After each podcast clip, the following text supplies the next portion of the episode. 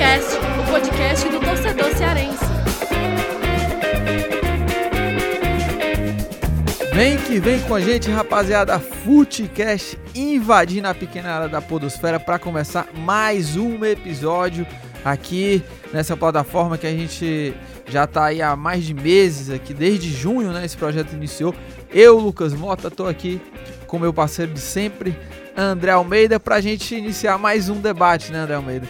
É isso com, aí, meu Com parceiro. atraso, né? Esse episódio que não, não pôde sair na quinta-feira. É verdade. Mas a gente tá aqui, né? Com o debate, a gente vai fazer um balanço nesse episódio sobre o ano aí de Ceará e Fortaleza, falar alguma coisa também de ferroviário e deixar também um espaço, já que a gente tá no período de especulações, pra gente encerrar ah, o ano de 2018, né? Do que aconteceu, também falar das piores contratações de 2018. É isso aí, meu parceiro Lucas Mota. Pedimos até desculpas, né, pros ouvintes do Footcast, que a gente já tá eh, lançando esse episódio com um pouquinho de atraso, porque tivemos alguns problemas aí de saúde, né? Verdade, verdade. Tivemos aí meio adoentados esses dias, e aí foi por questões realmente. Foram por motivos plausíveis. Plausível, não foi chinelinho. Não né? foi chinelinho, não foi, foi. porque realmente Mas olha, o bicho pegou. Quem teve chinelinho, André foi o nosso amigo Thiago Minhoca, que deveria Thiago estar Minhoca, aqui. deveria não estar está. aqui, é verdade. Inclusive, por problemas de saúde também, não temos hoje Fernando Graziani, que Tá no É, DM. o estava na DM pauta, do, né? DM do Esportes do Povo é final de ano, fim de temporada, meu é amigo. complicado. Né? É complicado, mas estamos aqui firme e forte, como o Lucas já falou, pra gente fazer um balanço da temporada, do ano do Ceará, como é que foi o ano do Fortaleza, também o Ferroviário, que teve em 2018 um dos seus anos mais importantes na história, Lucas Mota. O Ferroviário aí conquistou o, a Taça Fares Lopes, foi campeão da Série D do Campeonato Brasileiro, principal título na sua história. Fez aquela campanha memorável na Copa do Brasil, que foi talvez o combustível para a ótima temporada que o Tubarão da Barra fez em 2018. Enfim, vamos falar muito do ano do futebol cearense em 2018 e já projetando 2019, porque meu amigo, se 2018 foi muito bom, 2019 promete ser ainda melhor. Promete, né? E esse que é o. A gente tá começando dezembro, né? O primeiro episódio de dezembro. E lembrando que a gente deve ir até a semana de Natal aí. Vamos, vai o ter episódio, podcast né? até semana de Natal, final do ano, mano. É, é, a gente não para, né, Não André? para não. Aqui a galera pode estar de férias aí, mas aqui é trabalho, Trabalho, trabalho, trabalho. mano. Ora, pô. Mas é isso, vamos, vamos, vamos deixar de papo furado, né? E vamos começar esse debate.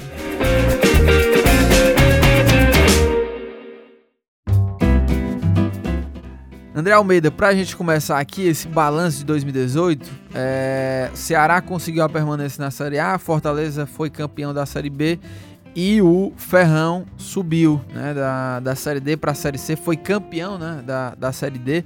É, feitos aí de é, grande, né? Feitos grandes, né? Porque é, no próximo ano a gente vai conseguir aí cobrir uma- uma- um clássico rei na Série A e também ver o Ferroviário na, na Série C. Mas é, para você aí, quem, quem se saiu melhor assim dessa, desses três clubes, né? O Ferrão, o Fortaleza ou, ou o Alvinegro do Porangabuçu? É, como falou bem, Lucas, foi um ano muito vitorioso pro futebol cearense, né? Como um todo. Teve dois acessos e uma permanência na elite do futebol. Então, se a gente for ver agora no final do ano, os resultados foram excelentes. É, claro que o torcedor do Ceará foi o que talvez tenha mais sofrido, né, no decorrer do ano, porque foi uma permanência conquistada na base de um certo desespero. Aquele começo do Ceará no Campeonato Brasileiro foi muito assustador. Mas é, agora no final do ano a avaliação, claro, é extremamente positiva. E aí é, a gente vai falar um pouquinho separadamente de cada clube, né? Do Ceará, do Fortaleza e do Ferroviário. Mas como você falou, o balanço dos três já é extremamente positivo. Dois títulos nacionais, Fortaleza campeão da Série B e o Ferroviário campeão da Série D. E o Ceará, que está disputando a elite do futebol brasileiro, se manteve na primeira divisão, quase até conseguindo a vaguinha na Sul-Americana. Então não tem como a gente dizer que o ano de 2018 não foi extremamente positivo para o nosso futebol. Foi até o. É, dentre os estados nordestinos, o Ceará foi o mais vitorioso né, entre eles. Se a gente for ver, por exemplo, Pernambuco, o, o Náutico e Santa Cruz não conseguiram subir, seguem na Série C. O esporte caiu da Série A para a Série B. Bahia também, o Vitória caiu da Série A para a Série B. O, o, o, Vitó o Bahia até permanece na, na primeira divisão, né? Mas o Ceará é o único que vai ter dois representantes na primeira divisão no ano que vem. Temos o próprio Bahia e também o CSA, que subiu de Alagoas. Mas um ano muito bom e que deixa a gente animado para 2019, que pode ser é, ainda mais vitorioso. É, e a gente falando é, sobre o Ceará, para começar essa rodada, né? Muita tem muito tá tendo muita provocação, né, do torcedor do Fortaleza, que foi campeão da Série B e tudo mais. Mas é, foi, foi assim um, um, feito também muito importante, né? De permanecer na Série A. É uma competição muito difícil, é um salto muito maior de Série C para a Série B. Da, e aí esse salto, né? Da B para A é bem maior do que você é, disputar, subir dessas outras divisões, né? Porque há uma, uma diferença financeira muito grande. E, e o Ceará conseguiu, é, diante de todas as dificuldades, permanecer na Série A. E o próprio presidente do Fortaleza, agora com, com acesso e tudo mais, ele já falou, né? Já, já adiantou que o objetivo do Fortaleza, assim como foi o do Ceará em 2018, vai ser permanecer na Série A em 2019. Então, você vê que se você tirar essas provocações, a zoeira, né? Esse espírito do torcedor, é você permanecer na Série A é um feito e tanto. E ainda mais diante de todas essas dificuldades que eu falei, né? Financeira, a esses outros clubes. E o Ceará, mesmo com aquele péssimo início, ele conseguiu se encontrar. E uh, aqui ao longo do programa a gente também vai falar, viu, André, das nossas seleções aí de, do futebol verdade, cearense. Verdade. E que na minha seleção, eu vou falar depois, mas é, acredito que tem até mais jogadores do Ceará. E aí você acaba vendo que o Ceará, apesar de ter um péssimo início, conseguiu se reformular ao longo da temporada e teve aí vários destaques, né?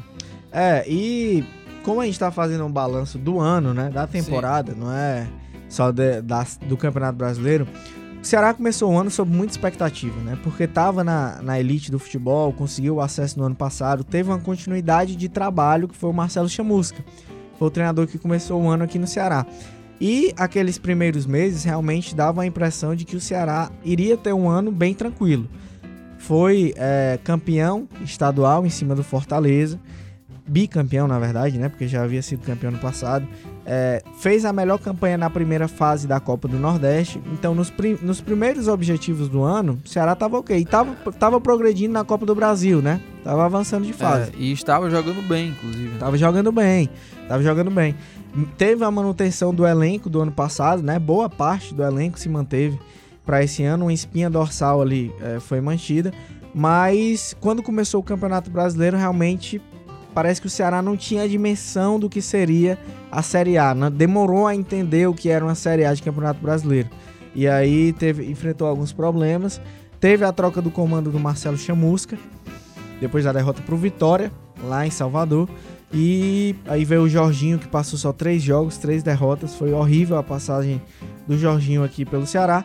E depois chegou o Lisca, né? Que aí conseguiu ajeitar a casa. E aí, dividindo o Campeonato Brasileiro, o Ceará não tem como você fazer uma análise do Ceará sem falar no pré-copa e no pós-copa. Pré-copa, em 12 jogos, 5 empates e 7 derrotas. Time que tinha muitas dificuldades, que não venceu nenhum jogo, mas que depois da Copa do Mundo, justamente com o Lisca, conseguiu essa arrancada e se salvou do rebaixamento. No geral, apesar do, do, sofrimento que teve no Campeonato Brasileiro, o torcedor do Ceará, claro, está muito feliz, porque o time foi campeão estadual, na Copa do Nordeste chegou até a semifinal, foi eliminado para o Bahia, né? Que poderia ter até avançado, apesar de que naquele momento o Ceará já estava vivendo é, uma situação mais, mais complicada, já estava tinha troca de comando, já não era o Chamusca, enfim. Mas é, no fim, no fim do no frigir dos ovos, o, o, na Copa do Brasil também fez uma boa campanha, acabou caindo pro Atlético Paranaense nos pênaltis, né? E no Campeonato Brasileiro se manteve. Então, se você chegasse pro torcedor do Ceará lá no começo do ano e dissesse: Ó, oh, meu amigo, você vai ser campeão cearense em cima do Fortaleza, você vai chegar na semifinal da Copa do Nordeste, na Copa do Brasil, você vai chegar na quarta fase, salvo engano, né? Que o, que sim, o Ceará sim. chegou, ou foi na, nas oitavas? Na quarta fase. Foi que o Ferroviário conseguiu chegar nas oitavas. Foi, né? isso, o... isso. E, e no Campeonato Brasileiro você vai se manter, você não vai cair. Pô, tava todo mundo excelente, tava ótimo. Então o balanço do Ceará realmente a gente faz como positivo, apesar de que ficaram lições importantes para a próxima temporada. Né? A diretoria do Ceará tenho certeza que aprendeu com os erros que cometeu nesse ano e no 2019, em 2019, vai é, já tá mais é, remediada, já vai saber mais, ter mais dimensão, ter mais noção do que é um planejamento envolvendo uma Série A de Campeonato Brasileiro. É, e é, pesou muito, né? Houve um susto muito grande, né? Pela, pelo começo muito ruim na, na, na Série A. E como você falou, né? Se, se você chegasse friamente e colocasse apenas esses dados, né? Você vai ser campeão da, da do Cearense, é, jogando o Clássico Rei, não perdendo nenhuma na, no estadual. Vai chegar na semifinal da Copa do Nordeste e vai permanecer na Série A. O torcedor estava ali tranquilo, satisfeito. Mas é, ali no meio do percurso, esse começo na Série A, isso pesou bastante ali, né? Você, a gente começou até a analisar de que meio que estava tudo errado nesse planejamento do Ceará e de fato houve um, um, um planejamento errado para começar a Série A. Mudou é, algumas coisas pontuais, né? Como claro, a troca do técnico deu um outro, deu uma outra organização no time, tro trouxeram algumas peças que foram fundamentais, né? Como Juninho Quixadá, enfim, Leandro, Leandro Carvalho. Sim, total. E modificaram esse, esse ambiente. Mas no fim das contas, Ceará terminou realmente uma temporada de forma muito positiva e agora a gente tem aí essa, essa é, perspectiva desse 2019 com o Clássico Rei. E aí eu já começo também a falar do, do Fortaleza, porque é, houve também um planejamento do Fortaleza que se arriscou, né? Trouxe o Rogério Ceni, era uma aposta, era o presidente novo também no clube, depois do Eduardo Girão conseguir essa, aquela campanha na Série C para a Série B. O time começou do zero porque uh, o elenco da Série C era um elenco é, com muitos defeitos. E aí realmente precisou a diretoria começar a fazer um elenco do zero com o dedo do Rogério Senni também.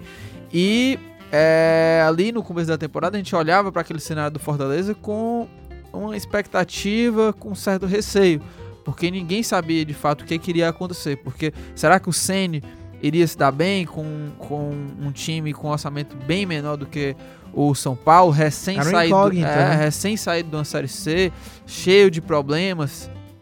E é, no fim das contas, no, ao fim da temporada, a gente vê que foi uma decisão acertada. E acertada ainda mais aquela permanência, né? depois de perder uh, o Campeonato Cearense, manter, man, a diretoria manteve o Sene, o trabalho continuou e aí sim começou a surtir efeito do, é, do comando do Rogério Ceni, né? E falando também da montagem do elenco, a diretoria também se mostrou muito acertada, porque diferente do Ceará, que houve várias trocas, aquele time que foi formado já teve uma base muito boa, já desde o começo da temporada, né? já, já tinha o Gustavo, enfim, é, eu acho que o, a grande. É, depois veio o Dodô já no, no meio da, da, temporada, né? Enfim, o Derlei começou a poder jogar, Bonilha, enfim, outros nomes que encaixaram, mas Fortaleza também é, teve um ano muito, muito bom e já com o começo de planejamento também acertado. Né? É, foi histórico também o ano do o 2018 para o Fortaleza, porque é o ano do centenário, né? E vai ficar marcado sempre como a conquista do título nacional, que foi a Série B do Campeonato Brasileiro. No Campeonato Cearense, realmente, se a gente for relembrar, o Rogério ele usou meio como uma espécie de laboratório, né? Ele fazia muitos testes, mudava esquema tático, mudava escalação é, e aí o Fortaleza chegou na final, acabou perdendo para o Ceará, dois jogos, duas derrotas por 2 a 1 um, mas e que o, o, Rogério realmente foi o momento que ele balançou. Muita gente queria a, a saída dele do comando técnico e o Marcelo Paes bancou, porque queria a continuidade do trabalho para a Série B, que foi quando o Fortaleza viveu seu auge na temporada, né? E aí, um momento muito importante para isso, Lucas, foi aquela vitória sobre o Guarani já na primeira rodada, com gol de falta do Gustavo, no último minuto de jogo, né? Em que o tava empatando 1 a 1 Fortaleza e Guarani. E o Gustavo, no único gol de falta que ele fez pelo Fortaleza, deu a vitória que ali começou a arrancada do Fortaleza, teve um começo espetacular e terminou nesse título muito merecido, muito justo em que o Fortaleza conquistou aí recheado de recordes, né? Recheado de quebras de recordes. E foi uma conquista absoluta, incontestável. e que tornou realmente o ano de 2018 é, muito especial. Sobre é muito interessante esse ponto que você tocou da questão das contratações que o Fortaleza foi muito assertivo, né? A margem de erro do Fortaleza era muito menor do que, por exemplo, a do Ceará. E porque o Fortaleza só disputou duas competições, é, Campeonato Cearense e Campeonato Brasileiro, e optou por um elenco mais enxuto, mas que ia ter um pouco mais de qualidade, né? O elenco do Ceará era bem maior, mais numeroso. E o Rogério Ceni não, não, desde o começo ele não ia ter tantas opções para cada posição, ele sabia disso. Então tinha uma necessidade muito grande de ser muito assertivo. E a diretoria do Fortaleza, junto com todo o departamento de futebol, o pessoal da análise de desempenho também tem muito mérito nisso, no planejamento que foi feito de forma muito coerente e muito coesa. E aí acertaram é, nessa montagem de elenco. E a prova disso é o resultado que a gente viu. Fortaleza teve um 2018 aí que entra para a história com a conquista do seu maior título e justamente no ano do centenário. É, e também falando do, do Ferrão, que também foi, foi outro clube cearense também que se destacou nessa temporada. Foi um time que começou um, um ano sem grandes perspectivas, né? A gente achava que o Ferroviário, o, o, a expectativa né, era que o Ferroviário pudesse chegar numa semifinal ou, ou, ou até surpreender e chegar no final de Cearense. E, além disso, não havia grandes expectativas, né? O Ferroviário iria participar de uma Copa do Brasil, é, ninguém acreditava que ele iria muito longe. Iria participar da Copa do Nordeste, também não iria muito longe. E a Série D havia uma incógnita. E mas o que é que ele iria oferecer né, nessa Série D? O começo do ano foi bem é, movimentado para o Ferroviário, com alguns fiascos, porque na, no Cearense o time não conseguiu é, sequer, se não me engano, chegar na semifinal né, do o Ferrão. Ferrão. Foi, na, na segunda e, fase não avançou nem para a semifinal. É, e aí, isso foi o grande fiasco no, no Campeonato Cearense. E na Copa do Nordeste, passou a jogar com um time completamente reserva. Foi campanha foi pífia, né? Pífia, fiasco total. Saco de pancadas, inclusive, do, do grupo, que tinha. Que eu lembro que tinha Vitória, né? Que era o grande time do. Acho que tinha o ABC também e o Globo. E o Globo, né? É, e aí veio a Copa do Brasil, que foi o, o ponto o ponto fora da curva, né?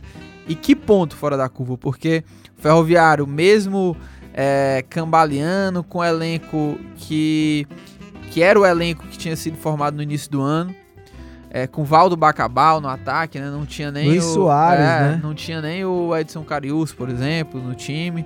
Não tinha o Juninho Quixadá no time. E o Ferrão surpreendeu todo mundo, bateu aquele o esporte num jogaço, né? Um dos grandes jogos do ano do futebol cearense. Tinha o Mota ali naquele tinha o Mota ainda, também. Né? Mazinho. É, tinha o Mazinho. E o time foi, foi muito longe, né? Perdeu só pro Atlético Mineiro nas oitavas. Foi um feito e tanto pro Ferroviário, né? A campanha histórica na Copa do Brasil. E essa façanha foi que possibilitou realmente o Ferroviário se, se estruturar minimamente, formar um time mais forte para tentar brigar por algo maior e conseguiu na Série D. E aí veio o Edson Carius, Juninho Quixadá, o time teve algumas modificações, o técnico também mudou ao longo da temporada, né? Teve o na Série D teve o Maurílio e aí depois entrou o Marcelo Vilar e aí foi até o fim no título. Ou seja, um ano bem maluco pro Ferroviário, um começo bem turbulento, mas que também, no fim das contas, conseguiu surpreender, né, André? Total. E eu tô até a gente dar uma olhada aqui para trazer é, os números das cotas que o, o Ferroviário embolsou na Copa do Brasil. Meu amigo, é, não foi pouca coisa não. Para a história do, do, do, do Ferroviário, é, para o que representa, representou muita coisa para o clube. Realmente, como você falou, foi o que foi o, o combustível para que o time pudesse até chegar forte na Série D. O Ferroviário que teve aquela eliminação épica sobre o esporte e foi eliminado só para o Atlético Mineiro, né? Na Copa do Brasil e que arrecadou é, mais de 4 milhões em cotas na Copa do Brasil. E aí foi isso que possibilitou realmente o planejamento ser bem feito. Mas como você falou, o ano também não começou muito bem para o Ferroviário. É, Campeonato Cearense acabou caindo na segunda fase, não avançou nem para semifinal. Na Copa do Nordeste foi o saco de pancadas.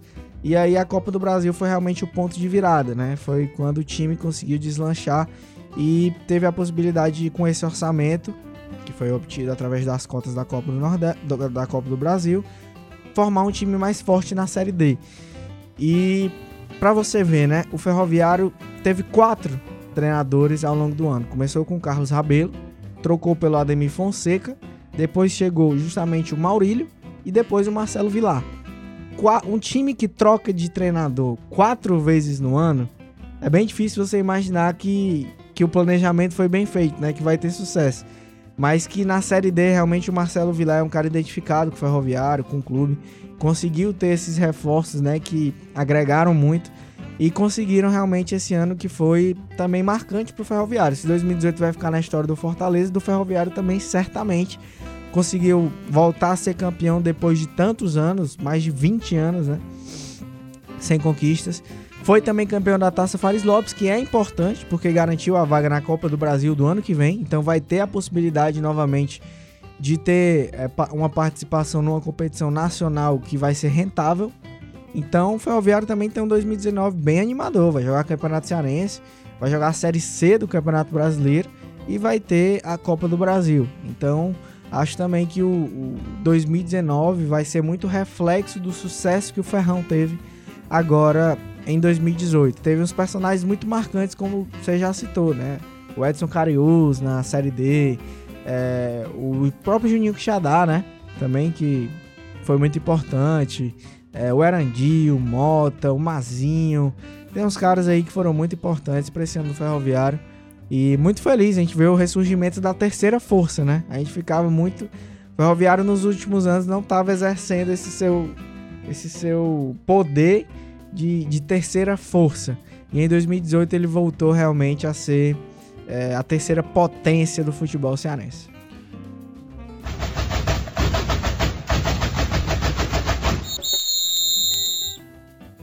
André Almeida, agora vamos falar aqui, é, responder, fazer uma lista né, de balanço, melhores do ano, piores também, né?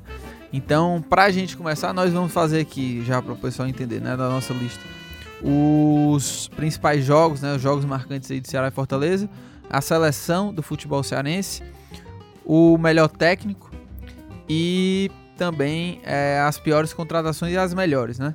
Então, pra gente começar, falar dos jogos, né? Os jogos mais marcantes, assim, você já tem, assim, em mente quais, quais foram os jogos mais marcantes? Ceará, Fortaleza, principalmente? Cara, eu tenho, eu tava até conversando com o Thiago Minhoca sobre é, isso. ele falou comigo também. Ele era pra estar tá aqui nesse programa. Era pra estar tá aqui, mas ele foi chinelinho aí. Chinelinho. Mas, é, eu tenho sim os jogos marcantes, tanto do Ceará como do Fortaleza. E eu vou citar os do Campeonato Brasileiro. E aí o critério que eu estabeleci, Lucas, claro que você pode estabelecer por vários critérios. Mas o meu critério foi de importância que o resultado teve no momento. Não necessariamente foi de desempenho. Uhum. O, os jogos que o time teve melhor atuação, que jogou muito. Mas pelo resultado, pela importância que esse resultado teve naquele momento. Vou começar falando do Fortaleza. Para mim, jogos importantes. Esse 2 a 1 contra o Guarani na primeira rodada da Série B, que a gente já falei sobre ele que justamente pelo Fortaleza ter vindo de uma perda de título estadual para o Ceará, Rogério Ceni muito contestado, o elenco precisava daquela vitória para começar a Série B de forma positiva, senão ia ter uma pressão muito grande. E aí aquele gol do Gustavo foi muito importante para isso.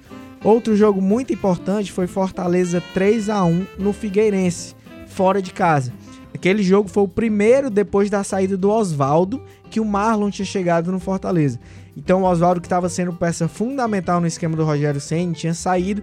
Foi um jogo fora de casa em que o Fortaleza jogou muito, jogou muita bola. É, o, plano do Rogério Senna, a estratégia foi perfeita naquela partida. E acho que foi um dos grandes jogos do Fortaleza na Série B contra um time que era um concorrente direto. Naquela altura, o Figueirense estava se aproximando ali do G4, brigando para chegar no Fortaleza. Fortaleza vai lá em Santa Catarina, vence o jogo com autoridade e consolida seu bom início de campeonato. Então esse jogo contra o Figueirense também foi muito marcante e eu também diria que aquela vitória sobre o Guarani, o outro jogo lá fora de casa. O 3 a 2 que o Fortaleza estava perdendo por 2 a 0 jogando mal no primeiro tempo. No segundo tempo, conseguiu a virada. Marcinho e Gustavo entraram, foram importantes. Gustavo voltando de lesão. Gol no último minuto. Foi um resultado muito forte para um time que foi aquele típico resultado que você olha, porra, agora esse time aí vai brigar mesmo por acesso, vai brigar por título. Então, esses três jogos aí, é, eu acho que são os mais emblemáticos, assim, embora tenha outros marcantes, como a vitória sobre o Paysandu, 1x0 aqui no Castelão lotado, na comemoração do centenário, gol do Gustavo aos 47 também. É, o, o, jogo do acesso contra o Atlético Goianiense fora, enfim, tem outros jogos emblemáticos. Mas eu do Fortaleza destacaria esses três. E você, meu parceiro, quais são os três jogos é, que você eu, destacaria eu nessa campanha? Eu também tinha conversado com o Thiago Minhoca e do Fortaleza eu é, eu acho que é, para mim assim os mais marcantes foram os dois contra o Guarani. O primeiro também, né, que foi decidido ali no finalzinho com a batida de falta, né, do Gustavo, que muita gente criou a expectativa, né, de que o Gustavo pudesse cobrar mais faltas e tudo mais, mas foi o único gol dele de falta na, na, na temporada, mas foi um jogo marcante, né? Foi o pontapé inicial para essa campanha na, na Série B. O, havia essa expectativa né, de como que o Fortaleza iria se comportar na, na Série B. Seria um time aí para brigar por, por algo maior? Seria um time para ficar para brigar para permanecer na Série B? E aquele jogo foi um jogo bastante disputado contra o Guarani. Gustavo fazendo gol no finalzinho.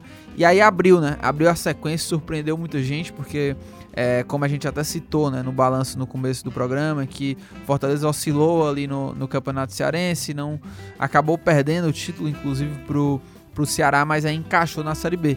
E aí, o outro jogo, esse, o jogo da volta, né? Jogaço, que até você citou, né? Acabou de 3 a 2 E um outro jogo é, também que eu achei marcante, esses são os mais, na minha opinião, mas é, teve também alguns bem importantes e acho que talvez, é, para ser justo também, o, o, jogo do acesso, né? O jogo que o Marcelo Boeck jogou muita bola. É, o Fortaleza é, fez, fez, precisava desse resultado, né, para conseguir esse acesso antecipadamente. O torcedor já estava um pouco ansioso, né, porque não tinha acontecido dentro de casa. E o Marcelo Boeck, que não fez uma Série B é, tão brilhante como ele foi o líder na Série C do Fortaleza. Inclusive era o cara que sobressaía na, naquele elenco, né? O elenco jogava muito mal, tinha muita dificuldade e o Marcelo Boeck se destacou bastante. Porque ele era a peça de destaque, né? Pegava tudo e na Série B é, ele caiu de produção, mas nesse jogo foi o grande jogo dele na, na, na temporada e evitou né, que, o, que o rival, jogando fora de casa, pudesse empatar o jogo ou pudesse complicar a vida do Fortaleza. Então, acho que esses três jogos, né, os dois jogos contra o Guarani e o jogo que carimbou o acesso, acho que foram os três marcantes do Fortaleza. E emenda aí logo então, falando do Ceará. Os Ceará, que né? você acha que foram os mais marcantes aí nessa campanha? É, nessa, te... é, pode nessa ser do temporada, ano, sim, pode sim, ser do sim. ano. É, para começar, o jogo o Clássico Rei, né, o primeiro jogo da, da final do Clássico Rei da final do Campeonato Cearense, né, que foi um clássico rei. O Arthur jogando muita bola e fazendo gol. Então, com certeza esse jogo foi sim marcante, tem que ser lembrado nessa, nessa lista, porque afinal de contas, o Ceará, o título do Ceará no ano e foi contra o Fortaleza no clássico rei, então merece ser lembrado. Já uns outros jogos, já aí, já entrando na, na Série A, é o jogo contra o Corinthians, Inclusive, eu fui cobrir esse jogo. Não sei se você tava lá também comigo, mas enfim. É, sim, sim. Você foi, né, pra esse jogo. Tava Castelão lotado, havia aquela expectativa. É, o Ceará havia acabado de vencer o Flamengo por 1x0, né, um jogo difícil. E aí enfrentava, naquela ocasião, o Corinthians, né? Corinthians que aí, é, naquela, naquele cenário ainda não tava nem é, brigando para não cair, né? O Corinthians. Corinthians é, tinha, tava disputando lá a Copa do Brasil, enfim. E aí o Ceará foi para esse jogo, pre precisava vencer, havia uma expectativa como é que o time iria se comportar e o time jogou muita bola, né? Não, para quem esperava que o Ceará iria se defender apenas, deixar o Corinthians jogar, pelo contrário, o time foi para cima, é, jogou muita bola. Lembro que conversei com o Juninho Quixadá, ele veio aqui né, gravar o programa e ele falou que nesse, nesse jogo até é, eles levaram a bronca do Lisca, né? Porque o time estava muito ofensivo e abria algumas brechas, né? O, Lisca, o Lisca gosta desse sistema defensivo, né? Gosta dessa marcação. E nesse jogo contra o Corinthians surpreendeu, jogou muita bola, saiu é, de campo vencedor, né? Foi, o placar foi 2x1, né? O 2 a 1. Corinthians fez um gol no, já no, No segundo tempo é, foi mais da o metade do jogo é, com o Roger. E aí um outro jogo, tem alguns que, que eu achei que foram marcantes. Teve um jogo contra o Atlético Paranaense que eu achei que foi um jogo muito legal, apesar de que a Ceará acabou sendo derrotada né, nos pênaltis. É, o Da primeiro Copa do jo- Brasil, é, né? É, os jogos da Copa do Brasil. O primeiro jogo também da Copa do Brasil, que terminou em empate, não Foi saiu gol, mesmo é, foi jogo. jogaço. Mas é, para ser assim marcante, né, eu acho que tem que ter aquela vitória, né, aquela, que- aquela questão de sair com o triunfo. E aí eu, eu coloco o jogo contra o Cruzeiro, porque é 2 a 0 ganhou com propriedade contra o Cruzeiro dentro do Mineirão. Apesar de o Cruzeiro tinha acabado de vencer né, a Copa do Brasil, muita gente achava que vinha com o time reserva, mas não, o Cruzeiro veio com um time completo. Até o Thiago Melca até me lembrou que só quem não jogou foi o Arra- Ra- Arrascaeta.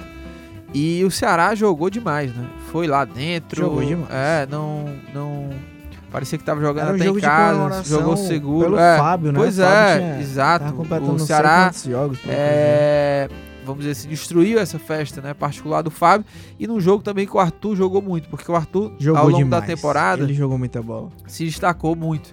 Mas é, o Arthur ainda precisa, por exemplo, melhorar a finalização dele. Foram inúmeros gols perdidos ao longo da temporada, mas nesse jogo específico ele fez e ele foi aquele Arthur que o Palmeiras que investiu nele, o Ceará que estava com ele, gostaria É. que ele fosse, né? Que fosse certeiro quando tem a chance. E o Arthur, no segundo tempo desse jogo contra o Cruzeiro, teve ali duas chances, ele botou a bola dentro da rede. Então, esses três jogos aí são os meus jogos marcantes do Ceará. Esse contra o Cruzeiro também colocaria como um dos jogos mais marcantes, por tudo isso que você citou. Agora, é, não tem como a gente não falar do jogo contra o Flamengo, né? Jogo contra o Flamengo, vitória por 1x0 lá no Rio de Janeiro. É, o time vinha de uma derrota pro Bahia em casa que o Ceará sentiu demais. O Ceará sentiu demais aquele resultado. E, e aí foi lá. E aí tinha uma sequência muito dura, difícil, contra o Flamengo contra o Corinthians. E aí conseguiu aquela vitória no Maracanã lotado, mais de 60 mil pessoas, gol do Leandro Carvalho no finzinho. Meu amigo, ali foi o jogo que é- acho que foi o ponto da virada pro Ceará ali. Depois que muita gente já desacreditava, depois da derrota pro Bahia em casa, o próprio Lisca disse que ele, eu conversei com ele, entrevista que vai sair nas páginas azuis do jornal O Povo, ele disse que aquele foi o ponto que ele desanimou, ele, que ele esmureceu, abaixou a guarda, entendeu? Depois daquela derrota pro Bahia. Mas que o Robinson chegou pra ele, deu uma sacudida e eles retomaram e foram lá no Rio, ganharam do Flamengo, voltaram aqui, venceram o Corinthians. Foi um jogo muito marcante esse. Eu colocaria também, Lucas Moto, dois jogos que o Ceará fez em casa e esses por pelo momento, pelo contexto. O primeiro deles a vitória por 3 a 1 sobre a Chapecoense. Jogaço. Jogaço que o Ceará perdeu o primeiro tempo por 1 a 0 foi pro intervalo com a Chape em vantagem e o Ceará não estava jogando bem, estava jogando muito mal. E aí no segundo tempo o Lisca deu uma mexida lá no intervalo, o Ceará voltou com outra postura pro, pro segundo tempo, conseguiu vencer por 3 a 1 com um golaço do Arthur. O Arthur fez um golaço, aquele que ele sai desde o meio de campo, ganhando no corpo, protegendo. Fez uma jogada realmente sensacional e teve aquela finalização forte no alto, sem chance pro Jandrei. E que depois teve o gol do Leandro Carvalho. É, enfim, aquele 3 a 1 sobre a Chapecoense, que era um concorrente direto na briga contra o rebaixamento, foi um resultado muito importante. Eu colocaria também a vitória por 1 a 0 sobre o Paraná em casa, porque nesses últimos jogos o Ceará só venceu o Paraná. Foram empates e algumas derrotas aí. Mas é, E foi, foi a primeira vitória. Você diz a vitória contra o Paraná fora de casa ou dentro de casa? aí? dentro de Dentro casa. de casa, Essa né? aqui, a, a Sim, vitória contra o Paraná fora também a foi, muito primeira, né? importante. Primeira é. fora de casa. Foi a primeira fora Juninho de Xadá, casa. inclusive. né, Juninho fez o gol. Xadá fez o gol. É, mas essa vitória contra o Paraná já nessa reta final, porque era um jogo que tinha uma Chave, carga né? dramática enorme.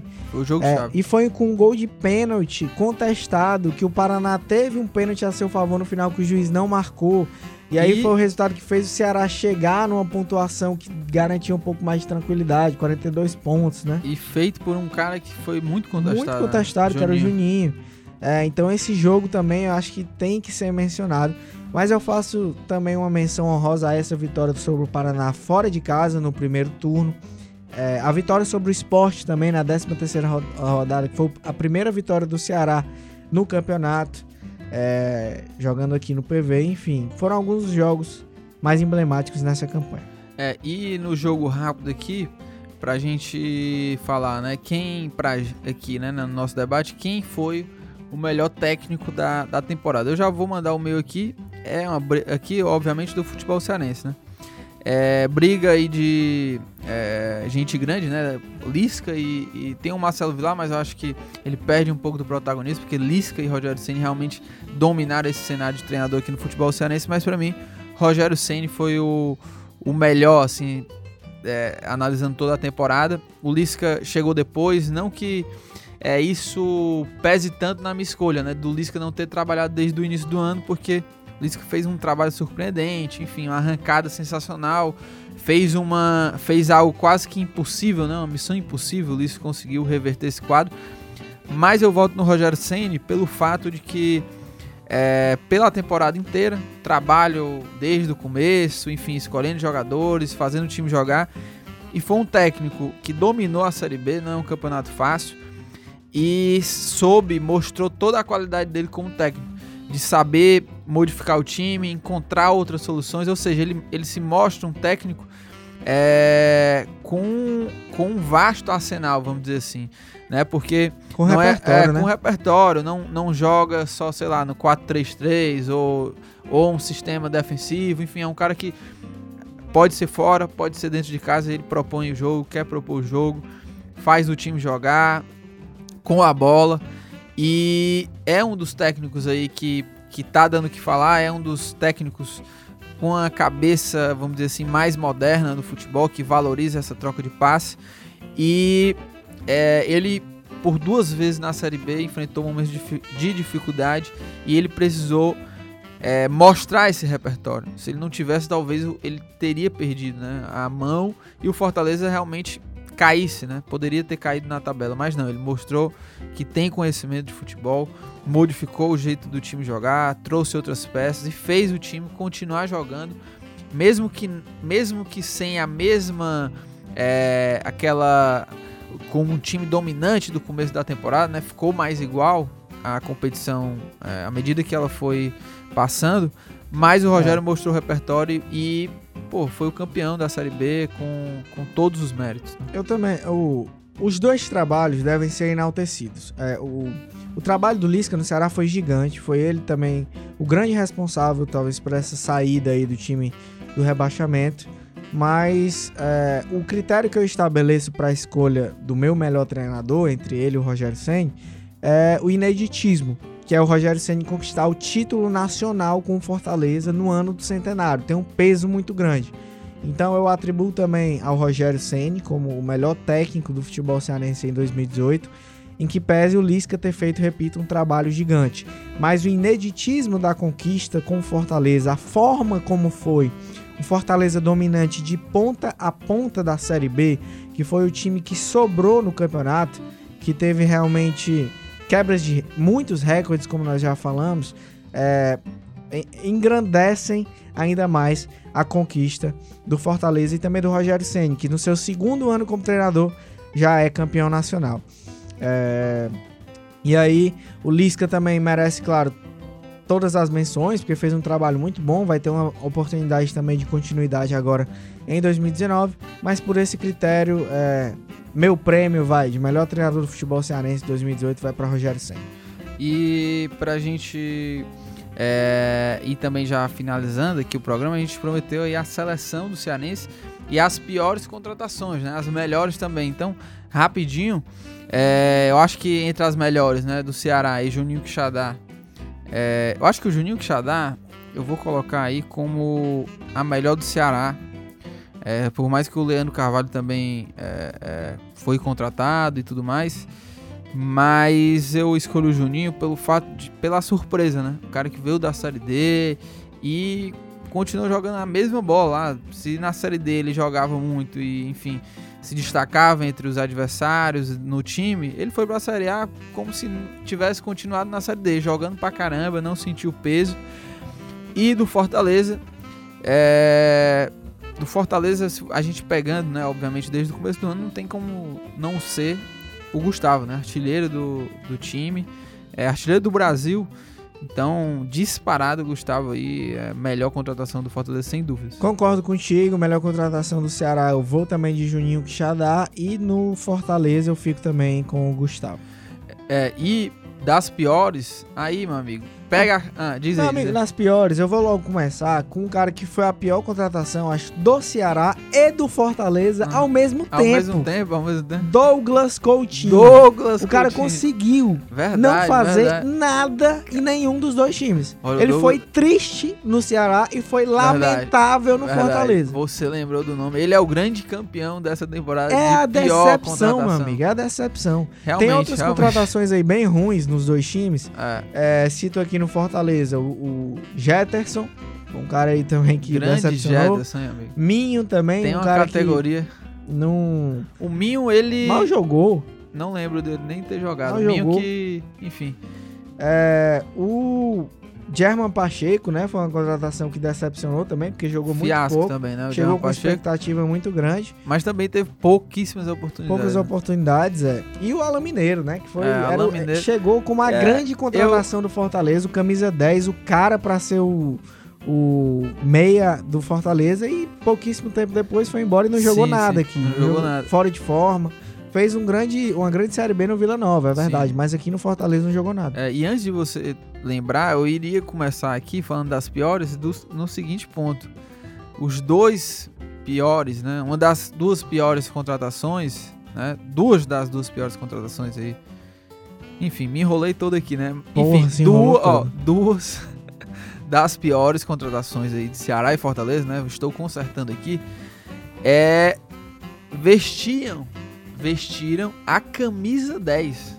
10 do Ceará, Reina, É grande verdade. Reina, e do Fortaleza, Alain Mineiro, né? Que Verdade. é, veio pra vestir ser esse cara central e também não fez nada. Reina também. Reina Inclusive, também. Reina produziu até mais do que o Alain Mineiro, eu acho. Falando Mas também Ceará, foi, é. foi bem ruim. O Cardona, vou ter que colocar ele aí entre as piores, não deve ficar, mas eu fico aí como, como uma, é, é, também até um pensamento pouco parecido com o Gerard Pacheco, assim, que não teve muitas chances, o Lisca não, não deu muito espaço pra ele. E tem, ah, tem mais, tem, tem mais gente aí. O Romário, Tem né? mais, pô, Que o decepcionou Romário. pra caramba. É, também. o Luigi no Ceará, Luigi, nossa que não fez Senhora. absolutamente Mas o, nada. Luigi, o Luigi, é realmente, eu nem lembrava do Luigi. O Luigi veio pra essa temporada, né? O Ricardo Bueno também, que o Ricardo Ceará Bueno. contratou no decorrer da Série B, esperando que ele fosse ali brigar por posição com o Arthur, foi é, absolutamente abaixo do esperado. E, é, meu amigo, contratação ruim tem algumas aí. Tem alguns. É, o- o- os próprios laterais, né? O Renato também, que, enfim, é, é, que não foi tão bem aqui, brilhou lá no Havaí. E só pra fechar, quem é, é a tua, os teus 11 aí do seleção do futebol cearense? Seleção do futebol cearense, É. bora lá. Eu já tinha separado aqui é, quem foram, na minha visão, os melhores jogadores nessa temporada e juntando aí Ceará, Fortaleza e Ferroviário. Vamos lá. Começando com Everson, goleiro do Ceará. Acho que esse é incontestável, né? Na linha defensiva, Samuel Xavier, lateral direito do Ceará. Luiz Otávio, zagueiro do Ceará. Lígia, zagueiro do Fortaleza. E Bruno Melo, lateral esquerdo do Fortaleza. Meio de campo com Richardson do Ceará e Felipe do Fortaleza. E Juninho Quixadá, que jogou pro Ferroviário e também pelo Ceará. O trio de ataque, meu amigo, acho que não tem como fugir. É Arthur, Gustagol e Carius. Olha, é, eu cometi, eu acho que uma grande justiça na minha seleção, porque Foi mesmo. o, o Gerson, né, que é repórter também do Esporte E Povo, só, só pra como o Ah. meu técnico foi o Rogério Senni. é, é, o técnico aqui, né, a A gente, gente já tinha falado, é, né? É, olha, eu cometi uma injustiça, mas vou ter que justificar aqui, porque o Gerson, né, repórter do Esporte Povo, ele tá fazendo uma matéria é, sobre isso, né? Ele pediu a opinião de alguns jornalistas aqui. Na minha seleção foi a seguinte, ó: Everson no gol, Samuel Xavier na lateral direita, Luiz Otávio e Lígia na zaga, na lateral esquerda o Felipe Jonathan, no meio Felipe Richardson. É, Juninho Quixadá na armação, no ataque, Gustavo, Arthur e Leandro Carvalho. Eu tirei o Edson Carius, amigo. Tirou o Carius. Eu tirei o Carius, mas eu tirei o Carius, mas na questão da formação, né? O Leandro Carvalho poderia ser esse cara mais veloz, enfim, mas menção honrosa ao Edson Carius, porque foi também um dos artilheiros aí do Brasil.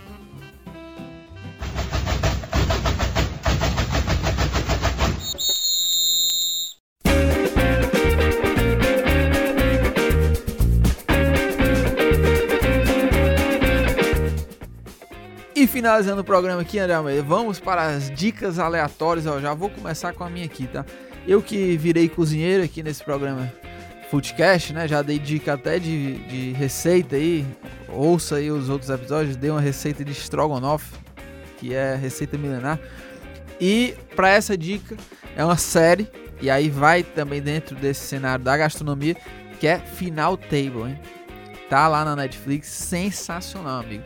É uma espécie de Masterchef aí, melhor ainda com são é, a, os participantes né formam duplas e aí formam-se as equipes e é, cada episódio é uma culinária de um país diferente né Espanha México então os caras têm que cozinhar em cada episódio de acordo com a culinária de um desses países que enfim que o episódio deve ser bom, hein, é, e Mas deve dar uma são, fome, é, né, e são julgados por famosos desse país e aqueles que vão para para é, é, vamos dizer assim a repescagem né É, eles são analisados pelo, pelo melhor chefe desse país né do programa do, do episódio mas enfim é isso minha dica é final table e agora eu quero saber a sua dica André Almeida. Cara, a minha dica vai ser um livro, certo? Vou dar minha dica aqui rapidinho, Aham. que a gente já tá finalizando.